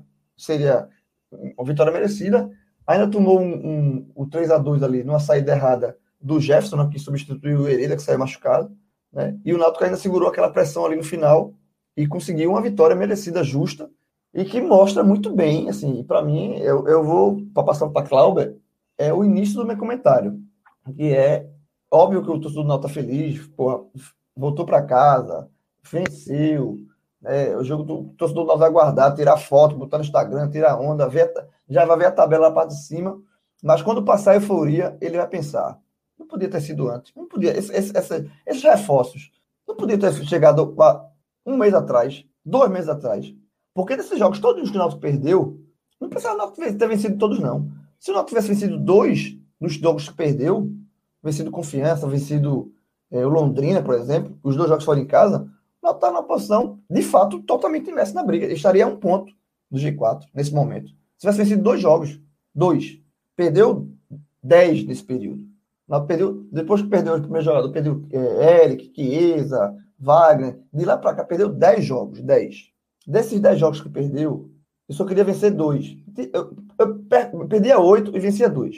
Se o Náutico tivesse vencido dois, o Náutico estaria hoje a um ponto do G4. E com esse time que está jogando hoje, com a chegada dos reforços, tá, é, é, é muito. É, dá para imaginar que o Náutico, desses 10 jogos que o Náutico perdeu, não é que o Náutico venceria dois. Ele poderia fazer três, poderia vencer quatro. Porque é um time muito melhor do que vinha jogando. Eu repito, o primeiro, é, para mim é emblemático. O gol Júnior Tavares para Caio Dantas, há um mês atrás seria Breno Lohan para Iago Dias. Então, tá, tá muito claro isso. Então, acho que. É, mas, enfim, já passou, né? Não dá, para mim não dá para ficar chorando para sempre a demora nas contratações. Mas vai. Se o Náutico não subir. E, e se ficar por pouco, a, né? A, é a, a, tendência que não que suba é. Exatamente. A tendência é que não suba, mas se ficar faltando três pontos, quatro pontos, é isso. É um avião. É a tua deixa, Cláudio. Passou um avião aqui, é a tua deixa. É. Vamos, então, companheiro Cláudio Santana, você que também acompanhou esse jogo em loco lá nos aflitos, também é, depois de muito tempo, longe das arquibancadas. Conta pra gente como é que você viu essa vitória do Náutico. Acrescente a sua análise, a análise de João. É, hoje, é, o João fez um resumo perfeito aí do jogo. E hoje o Náutico lembrou bem aquele Náutico do início da Série B, né? Com, com intensidade, volume Isso. de jogo. É, até para quem não é torcedor do Náutico e do Goiás, hoje foi um jogo muito bom de assistir que foram duas equipes com DNA bem ofensivo, né? Então, é, foi 3 a 2 poderia ter sido 4 a 4 4 a 3 para qualquer um dos lados, porque chances tiveram, os dois goleiros trabalharam muito, mas pegando, obviamente, pelo lado do Náutico, é, se a gente pegar com dois, três minutos, o Náutico tinha colocado uma bola na trave com Vinícius, tinha Tadeu, o goleiro do Goiás, tinha feito uma grande defesa na cabeçada de, de Jailson, e com sete minutos o Goiás abre o placar com uma, uma, uma, uma falha de Rafael Ribeiro. Mas assim, foi um Náutico que é, acabou que o Náutico toma um gol muito cedo, mas a formação ofensiva que Hélio colocou, é, com, com, sem um primeiro volante praticamente, né? Haldner, que hoje é mais segundo volante que primeiro, e Matheus Jesus, que é um segundo volante quase meia, e ainda Jean Carlos. Então acabou que calhou essa formação já no início. É, é foi útil para o Náutico, né? Para o Náutico não precisou fazer nenhuma substituição, mas o Náutico não sentiu o gol, continuou em cima do Goiás, é, empatou o jogo, uma, uma bela jogada de, de Júnior Tavares para o gol de, de Caio Dantas, é uma, uma, movimentação muito interessante dele na área, vira o jogo é, no, no, gol de Matheus Jesus, também já veio fazendo uma boa partida, e podia ter feito 3, 4 ainda no primeiro tempo, teve chance para isso, é, o próprio Goiás também tinha, podia ter feito outras chances, é, aproveitado outras oportunidades, é, mas o Náutico conseguiu ter essa intensidade novamente, né, e aí é, é, o time consegue se readaptar, com, com o João bem disse, com a, a partir das contratações. É Matheus Jesus, que dá outra qualidade no meio campo, com, na, na, transição ofensiva. É Caio Dantas, que é um homem de referência, e que não é aquele homem de referência que fica preso na área, ele sai da bola. Tanto o gol de, de Jean Carlos, que é anulado no segundo tempo, é uma bola que Caio Dantas faz o pivô e toca para Jean Carlos entrar livre na área, mas estava impedido. É, não, tem nem o que não tem nem o que discutir. E outros lances também que cada recebe, consegue segurar um, dois zagueiros e distribuir o jogo. Enfim, é um jogador que conseguiu se encaixar muito bem depois de um mês parado da lesão que ele teve, né? Então, é, Júnior, o próprio Júnior Tavares hoje, assim, o torcedor do esporte que viu o Júnior Tavares hoje, o, o quantidade, eu acho que ele não correu tanto no esporte como ele correu no jogo do Náutico hoje. Deu algumas farrapadas, mas assim, ele correu de forma absurda. Correu muito, correu muito, É, me impressionou. E, e, e, e fazendo uma, uma, uma, até uma culpa, se você pegar um jogo de Júnior Tavares, o jogo do Júnior Tavares contra o CRB, lá na Arena, foi um, um desastre, desastre. Sabe assim, e os outros jogos contra o Botafogo, os primeiros jogos dele, eram, aqueles, eram jogos que a torcida do esporte dizia assim, ó, esse aqui é o Júnior Tavares, que é, a gente, sabe, displicente e tal. Hoje, eu não sei se já, é, já é feito Hélio, né? Hélio é um cara que tem esse potencial de resgatar, mexer com o pessoal, um jogador e motivar. Por Hélio, ele, Hélio fez ano passado, Hélio fez Kevin jogando passado. Então fazer Júnior Tavares jogar é mais fácil, né, em tese. Então, fez é... Vinícius artilheiro, né? Vinícius nunca foi artilheiro na vida. Né? Fez, fez Rafael Ribeiro ano passado, que a gente já critica, não foi bem, foi útil ano passado. Então, Hélio tem esse potencial. É um cara muito motivador, né? sabe mexer com o jogador, que é experiente. Então, ele fez isso ano passado com jogadores tecnicamente muito inferiores a Júnior Tavares. E você fez Júnior Tavares jogando hoje, é como o Carlos falou, velho, o jogo que ele fez hoje, eu acho que ele não correu tanto assim no período que está no esporte inteiro. Assim, não lembro. E teve e, e tem, tem, outro jogador também merece ser destacado que chegou recentemente, que é Jailson, que é um cara que não vai aparecer muito, não vai, apesar que ele perdeu dois gols hoje, uma, é, uma foi uma defesaça de, de Tadeu, mas outro foi um gol perdido, foi no final do primeiro tempo uma bola que ele quase a marca do pênalti, ele chuta de canhota para fora. Mas é um jogador, como a gente já falou outras, outras vezes, é um jogador operário que participa do jogo. Ele hoje tem uma, uma, uma função muito importante é, de marcação. Ele foi praticamente um terceiro volante, já que não tinha dois segundos volantes. Então ele teve que ajudar muito na, na recomposição e fez bem, muito bem esse papel. Chegou bem no ataque também. Então você vê que o Náutico já mudou de, de figura com quatro jogadores. É, e obviamente, além de Camutanga, teve, tem Anderson também que fez uma, uma grande partida também. Então, é, o Náutico mudou de figura, voltou um pouco, claro, com características diferentes. O Náutico naquela, naquele início de Série B tinha Chiesa, tinha Eric, então era um time muito mais agressivo. Dessa vez o Náutico é um time que trabalha mais a bola no meio campo, mas que e tem um centroavante de área, antes não tinha. E a diferença daquele time para esse é que é, o, o Náutico tinha Wagner Leonardo e hoje não tem o zagueiro e nem contrator. Então sofre muito mais na defesa. É, o Náutico conseguiu ter um volume de jogo parecido com o início da Série B, de, com características diferentes, mas na defesa sofreu muito mais, coisa que não sofria antes, porque, é, além, obviamente, estava exposto, que eram dois volantes que não tem tanta pegada. Haldner tem muita pegada, mas é, hoje ele já estava muito mais acostumado a jogar como segundo volante, e Haldner correu muito hoje também, marcou muito, se desdobrou muito para suprir esse outro jogador de marcação, mas é, Rafael Ribeiro teve muita dificuldade, né? Ele falhou em pelo menos dois, três lances é, no lance do gol, é, no lance de, de é, outros lances de contra-ataque, assim, Nicolas mesmo ganhou uma bola muito fácil por cima dele. É, o Hélio até falou depois do jogo, né, que foi ele saiu pelo amarelo, mas é, se não fosse o amarelo tinha que sair pela parte técnica também, porque ele estava sendo driblado facilmente, estava sendo o jogador do Goiás passava Aleph Manga, Nicolas, passavam com muita facilidade por ele. Então, talvez essa seja hoje a diferença do Náutico de, do início da Série B para o dia agora, para o que mostrou hoje, né? Vamos ver se vai ter continuidade disso. Mas eu acho que hoje esse, esse volume de jogo agradou demais. Foi um, um reencontro com a torcida. É, o torcedor do Náutico não teve a oportunidade de ver o Náutico de Hélio dos Anjos no seu auge. Foi a reta final do Pernambucano e isso da Série B. Mas hoje teve um esboço ali que foi é, é que acabou encaixando com a, a atmosfera que a torcida estava em campo. Foram 2.500 torcedores, estavam é, entender o, o, jogo, entender o, a, a, disposição da, da, do, do, time, é, cobrou da arbitragem, vaiou o adversário. Então foi muito. Houve uma, uma, um encaixe muito legal do, do, do modelo de jogo de Hélio dos Anjos com, a, com o espírito que o torcedor estava, aquela saudade, né? Um ano e meio sem, sem ir para os aflitos, enfim, todo esse contexto. Depois de eu ver uma vitória dessa, como teve né, fora de casa na última rodada, então tudo encaixou para que o Náutico tivesse uma, um, um, encontro, um reencontro legal com a torcida contra um grande adversário de um grande jogo. Acho que foi é, o roteiro aí foi bem desenhado para o Náutico hoje. Boa. É, mandar um abraço aqui para a turma do Canadá, velho. Pô, a gente tem uma moral com a turma lá do Canadá, né? Que vai para além de Rafael Brasileiro. Tá? Achei que só Rafa ainda acompanha a gente por lá, mas brincadeiras à parte. Luiz Tenório, é, tá dizendo que acompanha sempre o trabalho da gente por aqui. Tá falando de Edmonton. É impossível, João, não, lembra, não lamentar o vacilo da diretoria. Uma pena. Um abraço a todos. E Luiz Tenório, que mandou doação para a gente é, em dólar canadense. E eu fiz a conversão rápida aqui. É, 780 reais aí, dólar canadense. Liga de 100 impostos.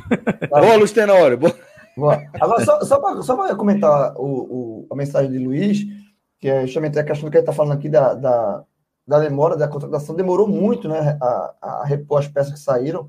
O time que entrou em campo hoje, do time que entrou em campo hoje, cinco jogadores chegaram recentemente. Anderson, é, Júnior Tavares, é, Matheus Jesus, Jesus, Jailson e Caio Dantas. Caio Dantas chegou ainda é, não, na, em agosto, né? é, mas final de julho, mas, é, machucou. É, mas, mas, entrou, foi precipitado, inclusive, a entrada dele, forçaram a situação, ele machucou e tal.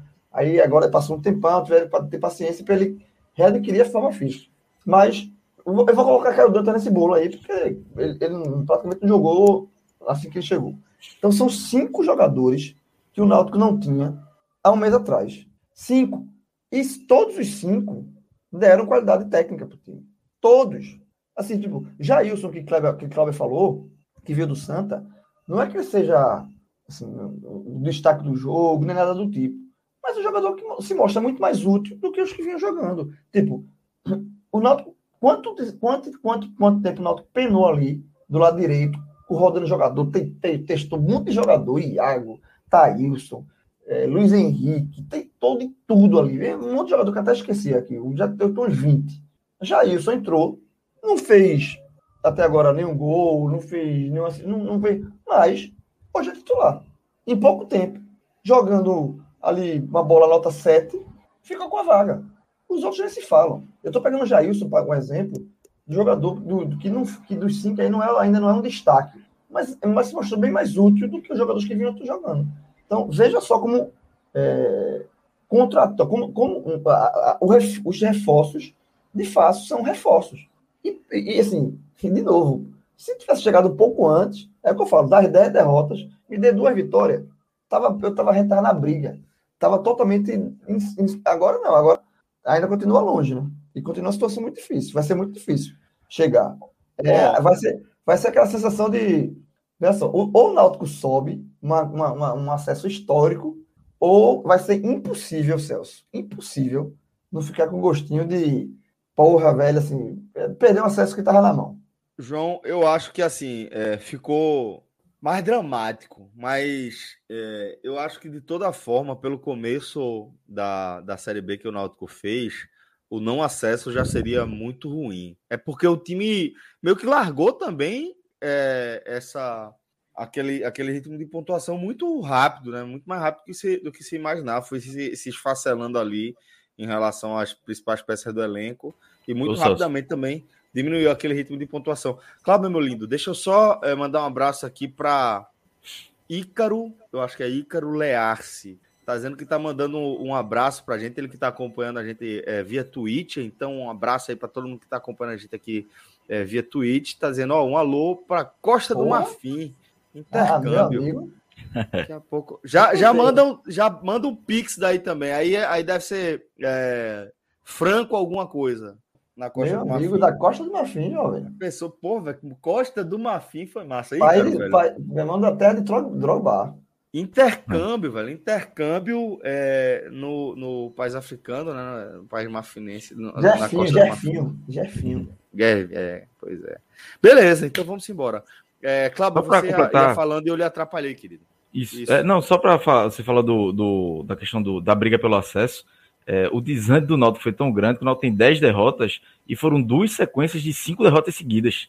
É, assim, é, é, é, algo completamente fora da curva para um time que ainda que ainda está em nono colocado agora e ainda sonhando com acesso. Então, tivesse aí tivesse três derrotas, uma vitória, um empate, nessas, se não tivesse essas duas sequências de derrotas, podia ter nove derrotas, por exemplo, mas tivesse uma vitória a mais, um, uma quebrada aí no meio aí é, é, é, dá para perceber o tamanho que foi. E foi justamente no período que o Náutico perdeu jogadores com lesão, é, demorou para contratar, então foram, foram períodos aí que, é, que acaba, pode acabar pesando lá na frente. Está pesando agora e pode pesar nessa, nessa briga pelo acesso, mas não é, não, é, não é comum um time brigar pelo acesso ter 10 derrotas, sendo duas sequências de cinco seguidas. Né? Ou seja, só outra coisa, uma coisa é, aqui no, na, no chat, Matheus Barros Carvalho. Eu, tô, eu, vou pegar a mensagem de Matheus, porque eu vi outras também. Sobre a é, questão foi exatamente o que você falou também, né? É, não, ele está dizendo aqui, não cobraram o código de vacinação na entrada. Veja, eu vou falar por mim, tá? No meu caso, cobraram.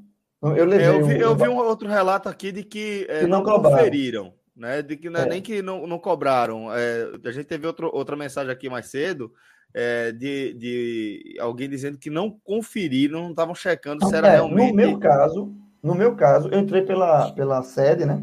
Que eram duas entradas. A, a entrada da, da angostura e a entrada da sede. Eram dois portões, portões A e B. O meu, a entrada era pelo, portão A. É, no portão A, é, Daniel Fittipaldi, qualquer Isso pessoa aí. poderia ter Foi essa mensagem aí que o Marcelo resgatou. Boa, Marcelo. Não houve Talvez tenha sido isso algum, no portão B, né? É, na hora de conferir se o comprovante da vacina era realmente do testador.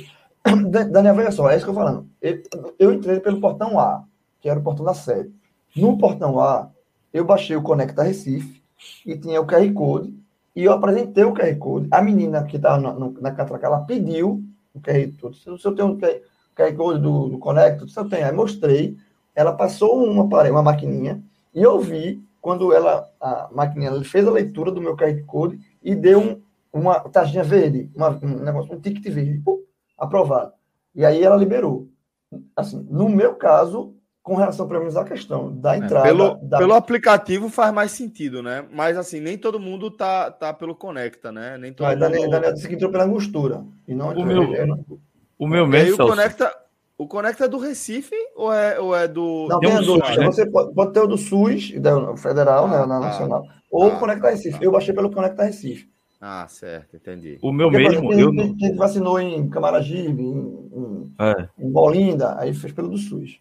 O meu mesmo, eu, eu vacinei, a, tomei a segunda dose faz 10 dias mais ou menos, mais 10 dias. Meio ontem. E a prefeitura não subiu ainda os dados para o SUS, então não estava aparecendo no, no, no, Conecta SUS, né? Que eu tomei, mas eu tava, levei o comprovante do. O, no, no, papel, né, que, que dá quando você se vacina, e lá na hora eu mostrei para a mulher lá na entrada, e mostrei, ó, meu, não, tá, não subiu os dados ainda para o Conecta SUS, Aí ela olhou, pediu minha, minha identidade, eu mostrei a identidade, ela conferiu tudo e aí eu entrei. Então, é, então obviamente. Houve uma checagem. Também... É. É, é, agora talvez, talvez, Daniel, entrou, entrou pode ser também o horário, né? Em algum é, momento teve, teve é, tipo, aglomeração para entrar, não. João? Não, não, não é porque não, eu entrei, gente, né? entrei, mas eu entrei cedo, né? Eu entrei, normalmente eu entro, é, é por isso que eu tô perguntando. Eu não sei se na hora que Daniel entrou, não tava com um movimento maior, entendeu?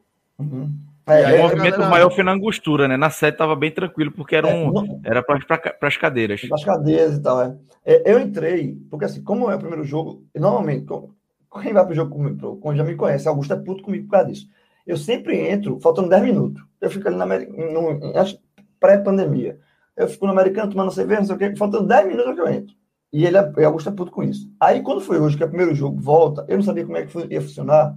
Eu entrei faltando mais de meia hora, 40 minutos. Eu vou entrar logo para ver como é. Aí eu fui pela angostura. não aglomeração. É, eu, eu, entrei, eu fui pela angostura. Aí cheguei na angostura, aí a menina disse: Ó, o seu portão é assim, é pela sede. Aí Augusto entrou pela angostura, outro amigo meu, Felipe, entrou pela angostura, e eu fui pela sede. Aí na sede foi exatamente isso que eu estou falando. Ela pediu, a menina da casa pediu para ver o, o QR Code do Conecta Recife, eu mostrei, e eu vi quando ela passou a, a, leitura e deu uma taxa verde, liberando. Aí eu entrei. Aí tanto é que quando eu entrei, o meu ingresso era para as cadeiras. E aí é, eu pedi para ir para a arquibancada. Ela disse, ó, você só não pode voltar. Se você for para arquibancada, você não tem, você não tem direito a voltar. Não, vou. Aí fui para a central, porque meus amigos estavam lá, e fui para a central. Mas Matheus e, Daniel tão, mesmo, né? tão, é, Mateus e Daniel estão falando é, a mesma coisa, que não encontraram aglomeração. Daniel até falou que entrou faltando só 10 minutos mas é, destacou que não estava com aglomeração. Só é. que hoje mandaram sócio pela angostura e ingresso comuns pela série. É, eu, é, eu, acho que foi isso. Acho que quem, a, a, o erro nesse caso aí foi da entrada da angostura, né? Que uhum. os dois relatam pela. Na, na, na, entrada da sede foi tranquilo. Mas eu, eu acho assim, isso é uma coisa que tem que ser corrigido de fato. Mas o que me chamou a atenção dentro é isso. Assim, é protocolo, existe. Quem quiser cumprir, cumpre. Quem não quiser, não cumpre. É, pois é, isso é um absurdo, de fato. Bom, é, queria só mandar um abraço aqui para a galera da CCTS, velho. Lá no Instagram, a turma da CCTS é CCTS Oficial. Então aí, João já exibindo a dele, né? Essa é o que? Breja e Brasa, é? Olha, é, a, é, é a camisa da, da, da, da, festa. Quando ganha, quando é, é camisa para festa. Momentos felizes. Breja e Brasa. Esse modelo aqui deles, ó. Essa shows. Essa. Estou com esse modelo aqui da CCTS que veste a gente. A pegada retrô na... essa aí, né? É, veste a gente aqui nas nossas lives, tá?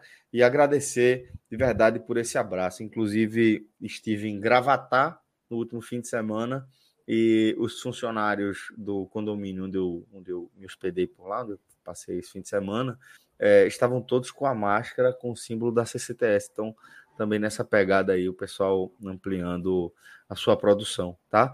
Um abraço lá para a galera da CCTS, você encontra esses modelos lá no Instagram dele, CCTS Oficial, também no site, onde você pode fazer seus pedidos. Vamos embora é, tocar o nosso barco por aqui. E aí, João, vamos mergulhar nos destaques, né? Você falou aí de cinco jogadores que foram contratados, jogadores que já estão no time titular. Nem todos você trata como essenciais, como principais nomes nessa vitória, apesar de tratá-los como essenciais na retomada de um bom futebol. Falando especificamente dessa virada sobre o Goiás, essa vitória tão marcante sobre o Goiás, quem você destacaria? Imagino que Caio Dantas também esteja na sua lista.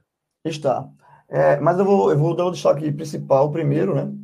A medalha de ouro, digamos assim, é para Matheus Jesus, né? Que é um cara que veio do Juventude, formado no Corinthians, um cara que tem um jogador que tem muito potencial, né? Sempre tem esse histórico, um cara que tem muito potencial, mas problemas extra-campo e tal, acima do peso.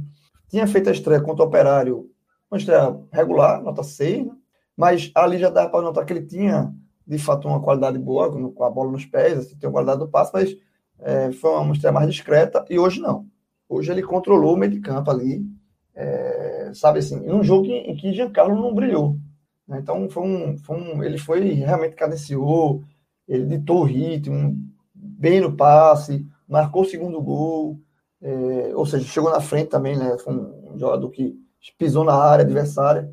Eu gostei muito do, do Matheus Jesus. É, o, o, físico dele é esse mesmo, assim, não, não, ninguém. Ele, ele é um pouquinho mais pesado, é, mas mostrou exatamente isso. Todo mundo fala do Matheus Jesus que ele tem muita qualidade. Tecnicamente, ele tem muita qualidade. A questão é cabeça, né? É extra-campo e tal, não sei o quê. Mas nesse jogo contra o Goiás, ele mostrou toda a qualidade que se falava dele. Ele foi muito bem. Para mim, foi o destaque, o principal, né? Teve outros destaques. É, mas além do, do, do Matheus, eu vou destacar também, também o, o, Caio Dantas, que eu já falei aqui, que é um cara presença de área forte, faz pivô. Porra, centroavante, para quem gosta de centroavante, centroavante clássico, 9, ele é, é Caio Dantas, 9, clássico. Posicionamento. É aquele jogador que dá um toque na bola, Celso. Que ele vai lá, ele tá na, dá um toque na bola, pro gol. Sempre assim, bom, ele... sempre bom, vai ter que ter, porra. Você é doido. É, é, é, é um. Tem, é o que eu falo. Ele, veja, presta atenção no que eu tô falando para depois não me cobrar. Eu não tô dizendo que Caio Dantas vai virar ídolo nem nada, não. Eu tô dizendo que ele tem potencial, ele tem atributos para ser. É um cara que, que tem uma qualidade muito boa. E assim, e, e chegou para substituir, substituir Chiesa e finalmente Náutico voltou a ter um centroavante. Tipo, tipo é. Lewandowski no Bayern. Não, não, não chega tanto, não. Eu ia falar tipo o Ronaldo Fenômeno. e ele faz comemoração igual, né? Ele bota é, o dedinho careca, assim. Careca, né? Careca. É. Então, assim, mas é um, uma igualdade, brincadeiras à parte, mas é, mas é, um, é, um, é um tipo de centroavante que eu gosto. Eu, eu gosto. Desse cara mais forte, tarrudo e, e sem ser grosso. Né? Então, o Caio Dantas é isso. É, e Fortaleza ano passado no, no, no, no Sampaio, pô, faz gol, sabe fazer gol. E o terceiro dessa lista aí é Anderson, mais uma vez, né? Acho que Anderson foi, foi quando foi exigido, assim, teve é, jogadas cara a cara com ele, ele foi, foi, foi boa, ótimas defesas, é, e é um cara que passa muita segurança, é um goleiro que, porra, é um baita goleiro, assim, um goleiraço. Então eu fico com esses três destaques, Celso. Mas assim, é, e aí eu vou estar no, no patamar abaixo, para ver como, como eu gostei do Náutico. Eu gostei da, da, da partida de Camutanga, fez o terceiro gol e salvou outro gol. Veja, o cara salva um gol e faz um. Então esse cara é destaque. É, fez dois gols. Fez destaque. Vinícius, eu botei, eu botei até na, no Twitter e eu vi e uns torcedores do Náutico vieram me criticar. Porque eu falo o seguinte, que o Náutico ganhou, jogou bem, sem que, sem que Jean e Vinícius fossem destaques. Porque há um tempo atrás, quando o Náutico era no deserto, o Náutico se resumia a Vinícius e Jean. Hoje, Vinícius e Jean não foram destaques e o Náutico foi bem, ganhou, ou seja, ponto positivo. Sabe assim, é, é, não, não, não, não, saiu dessa dependência dos dois jogadores. Aí muitos torcedores do Náutico, não, pô, Vinícius jogou muita bola. Eu não estou dizendo que Vinícius não jogou mal. Eu acho que Vinícius foi bem. Eu acho que Vinícius está no destaque abaixo. Tá, efeito Camutanga, eu acho que está no, no segundo destaque, no segundo degrau do destaque. Mas eu não coloco ele como destaque do jogo. Mas eu acho que é muito bom você ter outros destaques, você pulverizar esses destaques. Não ficar somente com dois jogadores como era. Sem dúvida. Até depois, Vinícius era, era Vinícius e Jean, só isso. E hoje, Jean, e aí eu falo, Jean não foi destaque, Jean, para mim, jogou, jogou, mal. Jogou bem abaixo do que pode. E mesmo assim o Náutico venceu. Então, ponto aí para o Náutico. Eu, e, e, outro jogador que, que Cláudio já citou, eu vou deixar Cláudio falar para não falar, falar todo mundo, é Haldney. Eu acho que Haldney fez um. Taticamente foi perfeito também marcando muito bem. Levou um amarelo no final do primeiro tempo. Eu, podia, eu pensei que esse amarelo poderia comprometer a atuação dele. Ele poderia até ser substituído, porque era o jogador mais de marcação. Mas continuou o segundo tempo jogando boa parte. E foi bem, muito bem Haldner também. Cláudio Santana, companheiro, traga também seus destaques. Fique à vontade para seguir com a análise de Haldane ou você vai na ordem que você quiser. É, não, eu vou mais ou menos nessa lista de João, mas eu ainda vou subir um pouco mais de Camutanga, porque assim, eu tava com a sensação de que Camutanga, para mim, foi, para mim, em campo, foi um dos melhores, é, vendo no estádio, né? Ele e Matheus Jesus estava em dúvida. E aí eu cheguei em casa quando a gente tava no aquecimento para a live, eu fui ver os melhores momentos. E aí, velho, tem. É, Camutanga foi muito decisivo no jogo, porque ele é, teve o lance do, do quando estava 1 a 0 para o Goiás, Nicolas passa por Rafael Ribeiro e vai finalizar quase a marca do pênalti. Ele dá um carrinho, que é, acho que não sei se na, na transmissão disseram que foi pênalti, no, cortou no meio dos melhores momentos, mas ele chega muito bem e chega na bola, tirando é, o, evitando o gol de Nicolas. Ele salva a bola quase acima da linha é, no, no segundo tempo, né? E faz o gol. Então ele foi muito decisivo em três lances. Então eu acho que ele e Matheus Jesus, eu estava na dúvida, ele acaba por esses três lances desse. Jazz Robo, não sei se eu falei a pronúncia certa aí dessa resenha, mas ele está dizendo que Camutanga foi um monstro mais uma vez e que anulou Nicolas, Cláudio. Isso, é, é, assim, eu em campo tive essa sensação e vendo os maiores momentos, a, a, o poder de decisão dele na defesa e no ataque, é, assim, depois de melhores momentos eu tirei minhas dúvidas. Mas segundo vem Matheus Jesus, eu acho que ele é, ele dá uma qualidade muito grande no meio campo do, do Náutico, que é um jogador que não está ainda bem fisicamente. Ele, o Náutico vai ter 10 dias agora para colocar em forma e eu acho que ele vai ajudar ainda mais. Mas é um jogador que é, deu um vacilo ainda no segundo tempo, mas já estava muito cansado. Mas ele, na transição ofensiva, na construção de jogo, ele contribui demais. Não tem tanto poder de marcação, mas ajudou na marcação e fez com que o Náutico chegasse muitas vezes ao ataque com velocidade, muitas vezes é, é, sem precisar de Jean Carlos, ele distribuindo o jogo para os lados, fazendo a bola chegar em Caio Dantas. Então, fez uma partida muito boa. É, então, para mim, fica no segundo lugar. E aí, o terceiro, eu colocaria Anderson e Caio Dantas, assim, no, no nível parecido, porque Anderson foi, foi é, decisivo quando precisou. É, eu acho até que no, no, no, primeiro gol ele podia ter saído mais para a Bafa, mas não dá para dizer com uma falha aquilo ali, né? Porque é um, um, o vacilo total é de Rafael Ribeiro mas fez duas defesas ainda no primeiro tempo, uma no cantinho, é, no segundo tempo também, foi bem participativo. E Caio Dantas, porque, como a gente já falou também, além do gol, é um jogador que é muito participativo. É, ele não é um centroavante que fica preso na área, ele sai, faz o pivô, tenta distribuir o jogo para os lados. É, se, pô, se comparar com o Paiva, se comparar com o próprio Álvaro, é, ele é muito mais aguerrido em campo. Não, não, não, falta raça em Álvaro, mas eu acho que Caio Dantas consegue ser mais inteligente nessas movimentações de ir onde a bola vai chegar, de disputar com o zagueiro com o corpo. Álvaro não consegue isso até por não ter o biotipo. Perfil, né? Tem mais perfil. É, não, não é o perfil. E, e, de posicionamento, então o Caio Dantas é um jogador inteligente, é, taticamente, inteligente de posicionamento e que sabe finalizar. E hoje fez uma partida é, muito boa. Um jogador que, como o João falou, tem potencial para ser ídolo. E se eu sou diretor do Náutico, eu já estava sentando. Caio, vamos conversar aqui para o ano que vem, porque é, é um jogador que, que tem. É, pô, o cara foi artilheiro da última Série B, forte líder da Série C há, há dois anos. Então, vem numa sequência boa e em dois jogos. Tinha feito três jogos, mas numa condição física muito, mal, muito ruim. E agora, dois jogos, dois gols, sendo, sendo muito importante. Então, é um jogador que já dá para sentar e conversar. Mas aí, eu acho que vale ressaltar também menção rosa para Vinícius. Eu acho que ele se entrega demais. Vinícius é um jogador que o torcedor gosta muito dele porque ele se entrega, ele não para de correr o tempo todo. Ele vai até o, o último limite dele, o limite físico dele. É, se entrega demais. E Jailson também, né? Como, como eu falei também, esse jogadorzinho operário, mas que está sempre ali é, participando das jogadas, trabalhando de alguma forma, seja ofensivo ou defensivamente. Negativo tem também. Vamos embora então, a hora é essa. Dois, rapidinho. Rafael Ribeiro, né? A falha no primeiro gol foi 100% dele. Né? Bem, foi. E, de novo, não por acaso, né? E, e foi até bem no começo do lance, né? Não foi uma decisão errada, foi a decisão errada depois, mas é, é, na, na, no segundo momento ali, a segunda ação era o toque para o lado, para a esquerda, né?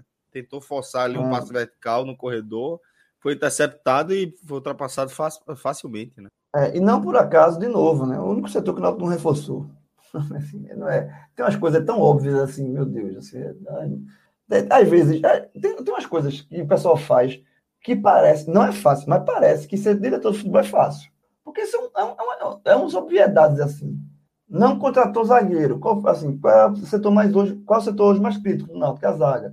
Sabe assim, tem umas, essa diretoria não faz um, cometeu alguns uns, uns erros assim que faz parecer que ser diretor de futebol é fácil. Não é. Não estou dizendo que é. Mas parece ser, pela, pela, pelo tanto de obviedade que, que o Atlético Náutico cometeu esse ano. E o outro jogador que eu vou citar aqui é um, pronto, um, um que estreou e não foi bem, que foi o Jefferson, né? Lateral direito ali no lugar do. Ele se machucou, jogou, entrou ali no metade, do segundo tempo. Começou até empolgado, né? Deu uns carrinhos, botou a bola para fora, deu um bombão, mas o terceiro gol, o, desculpa, o segundo gol do Goiás, né, o que fez o 3 a 2 também saiu numa falha dele. Né? E assim, é, é, ficou só na vontade. Assim, é foi muita disposição e faltou um pouco mais de qualidade. Mas como é o primeiro jogo, eu vou deixar, eu vou dar esse desconto. Agora, se tinha, se a, a, a, o torcedor do Náutico estava esperando um lateral direito para tomar a posição de, de Hereda, que vinha muito mal, né? Jefferson não deu essa impressão. A primeira impressão dele é que Hereda continua sendo titular. Se, se, era um, se você está esperando, não, vou, é Jefferson vai entrar e vai tomar a, a conta da posição, como os outros tomaram, né? como o Caio tomou, como antes tomou, como até Jesus tomou. Jefferson não deixou essa impressão. Hereda ainda é o titular da lateral direita por conta dessa essa primeira impressão que o Jefferson deixou. Já, já pegando daqui, é, até porque Hereda não fez uma partida tão ruim, não, viu? É assim, não, ofensivamente, não. Hereda fez uma partida interessante, foi bem participativo, chegou, atacou, chegou cruzando é, boas bolas. Defensivamente ele deixou um pouco a desejar, e aí também acabou que é, pesou muito por causa do, era do lado de Rafael Ribeiro, então é, talvez ele precisasse ficar um pouco mais, ele avançou demais, mas ele não fez uma partida tão ruim, não. Fez uma partida melhor do que vinha fazendo. Não, é, e, e provavelmente também não teve grandes falhas defensivas, né? Apesar de ter deixado o buraco, mas ele com a bola no pé, ele estava entregando a bola para os adversários. Dessa vez não aconteceu isso. Então, pela estreia de Jefferson, que não foi boa, e Hereda não ter ido tão mal quando foi nas outras, Hereda é, deve continuar como titular. É, vale esse destaque negativo para Jefferson, mas eu acho também que o pior foi Rafael Ribeiro. É, foram 45 minutos que ele, que ele acertou pouca coisa, é, levou um baile ali de Aleph Manga, de Nicolas, não, teve muita dificuldade, e é um jogador que ele é veloz. Então, muitas vezes era, é mais a questão de, do encaixe da marcação ali, do que fazer, e ele tava, pô, o cara botava os braços para trás, girava sobre ele e ganhava com tranquilidade. É, era um jogador de uma passada larga, veloz, e hoje ele estava tava muito mal nisso. Então, Rafael Ribeiro hoje foi, foi pior em campo. 45 minutos dele foram, foram muito mal dele. Beleza, galera. É, João, eu queria saber se você quer destacar mais algum aspecto do jogo, seja é, dentro de campo, seja o efeito disso em relação à caminhada do Náutico que você já passou também, ou mesmo da experiência de voltar ao estádio, companheiro? Não, só, só queria falar assim que, que é, eu acho que o Náutico, Náutico velho, o próximo jogo do Náutico vai demorar, não, vai passar uns 10 dias agora para. É até bom, né? O Náutico dá mais um treinamento para esse time, que é contra a Ponte Preta. Se o Náutico, o Náutico agora vai observar a rodada. Se o Náutico vence a Ponte, jogo em Campinas, sempre muito chato. Aí a, a ilusão, quem quer se iludir começa a ficar mais forte. Eu ainda acho, eu, assim, eu acho que, dizendo bem franco, o risco de rebaixamento ficou muito pequeno. Porque agora, porra, faltam fazer, fazer quatro pontos, e assim, não, não vai cair mais. Assim, muito, muito, muito. Aí, aí teria que desligar de novo. Então, acho que risco de rebaixamento já não existe, praticamente. Então, é, é olhar, joga jogo. Acho que o Náutico tem que jogar, pro jogo. Joga, joga contra a ponte, vence, para e vê onde é que tá. Detalhe, depois do contraponto é contra o Vasco nos aflitos. Eu não sei se daqui para lá o governo vai aumentar a capacidade de, de público nos estádios. Né? Hoje está é, limitado a 2.500 e o público hoje foi 2.500. Então o Náutico esgotou a carga. A torcida do Náutico esgotou a carga. Não, eu não sei que o jogo contra o Vasco é só no final do mês. Contra o Vasco nos aflitos. 20, dia 24, eu acho. 24, do, é. domingo. Domingo, dia 24. Ou seja, tem muito tempo. Pra, talvez, como a, o governo sempre faz a de 15 em 15 dias, né, semana a semana, a, ele rever os protocolos, talvez ele aumente a capacidade de, de, de carga de público lá. Aí, se o Náutico vence a ponte e vai para o jogo do Vasco com uma capacidade de público maior, passa, vai, vai ser um jogo interessante esse Náutico e Vasco. É aquele jogo que, dia domingo, quatro da tarde, que a turma vai, vai nervosa para o estádio. Mas é isso, Celso. Então, eu acho que. Eu, eu perguntar para mim, ó, o Náutico está brigando pelo acesso? Eu hoje digo que ainda não. Ainda não vai ser, vai ser difícil de, de, de entrar. Para ter que conseguir uma sequência. Né? E é isso. Pensa jogo a jogo. Jogo a jogo. Não adianta fazer conta agora, mas pensa jogo a jogo. Eu acho que é bem isso aí que, que João falou, Celso. É, jogo a jogo. Tá na briga. Matematicamente tá na briga, então não dá para descartar, não dá para abandonar. Eu acho que com essa vitória de hoje, questão de rebaixamento, o Náutico já está muito. É, eu acho que 41, 42 já, já dá uma margem boa de segurança. Então, de, conseguiu dar a virada de chave com essas duas vitórias. Agora é, ou entra de férias mais cedo, ou vai sonhando até o final. Então, é, precisava de 10, de 8 vitórias em, em 10 jogos, né? um negócio assim. Tinha um, dois, né? Então, agora tem sete vitórias em nove jogos. Então, mantém ali a margem, vai, vai vendo, vai jogando, vai, vai vendo os resultados. A, a diferença é, tá de, hoje para o G4 está de sete pontos. É, pode aumentar só o CRB ganhar do Botafogo, mas é um confronto direto pelo G4. Então, a tendência é que continue aí nesses sete pontos. Então, já deu uma, já dá uma, uma reduzida, apesar de não, não ter mudado de posição. Então, vai jogando, vai jogando o jogo. Mas é um jogo, esse CRB e Botafogo, é, Cláudio, é aquele jogo que antes você não tá nem aí. Agora pode é. olhar. Torcer Agora empate, já, né? Vai torcer pelo já empate. é um joguinho para dar uma, uma observada boa. Pra olhar e torcer pelo empate, exatamente. É, é, é, é, jogo a jogo mesmo. E pensar no, no jogo da Ponte Preta, que é sempre muito difícil. A Ponte Preta vem reagindo. É, eu até vi. Lá, não tem um histórico lá, bom, né, Campinas? É, não tem. É fumo grande lá. Sempre. É, é, lembro de poucas vitórias do Náutico lá. Então, ano passado até o Náutico, acho que eu já. Acho que já com o Hélio levou uma, uma sapatada lá, é, lá em Campinas. Então, é um jogo difícil. É, a Ponte empatou com a, com a Havaí hoje, vi boa parte desse jogo, lá em Americano, inclusive. É um time que vem conseguindo reagir. Jogo difícil, mas que o Náutico tem condições todas de, de, de, buscar um resultado. Então, assim, se, se não ganha, aí, aí volta tudo aquela. É um banho de água fria. Mas se, se consegue vencer, aí é, essa empolgação do torcedor hoje que está 30, 40, passa de 50%. Se vence, a turma vai nervosa pro dia 24. Vai, vai. Aí, meu amigo, vai ter gente. A briga pro ingresso vai ser grande. Beleza, galera. Então, agradecer. Deixa eu, fazer uma pergunta. Fala, companheiro. Já terminasse uma live tão tarde? Ou cedo? Verdade, duas e meia. Já. Hoje foi bronca. Viu? Duas e meia, foda -se. Vamos embora, vamos embora, que daqui a pouco os meninos acordam. Com tapa na cara, né? Como disse Cássio. Com tapa na cara. Valeu, João. Valeu, Cláudio. Obrigado valeu, valeu, valeu, valeu. a gente até aqui. Obrigado, Marcelo. Parabéns, viu, Marcelo? Ótima live, ótima direção, querido. A gente vai ter, é, eu acho que é Vitor, é Vitor Aguiar, que vai disponibilizar isso aqui no podcast para você, tá bom? Forte abraço, galera. Até a próxima. Valeu. Valeu. Tchau, tchau. tchau, tchau.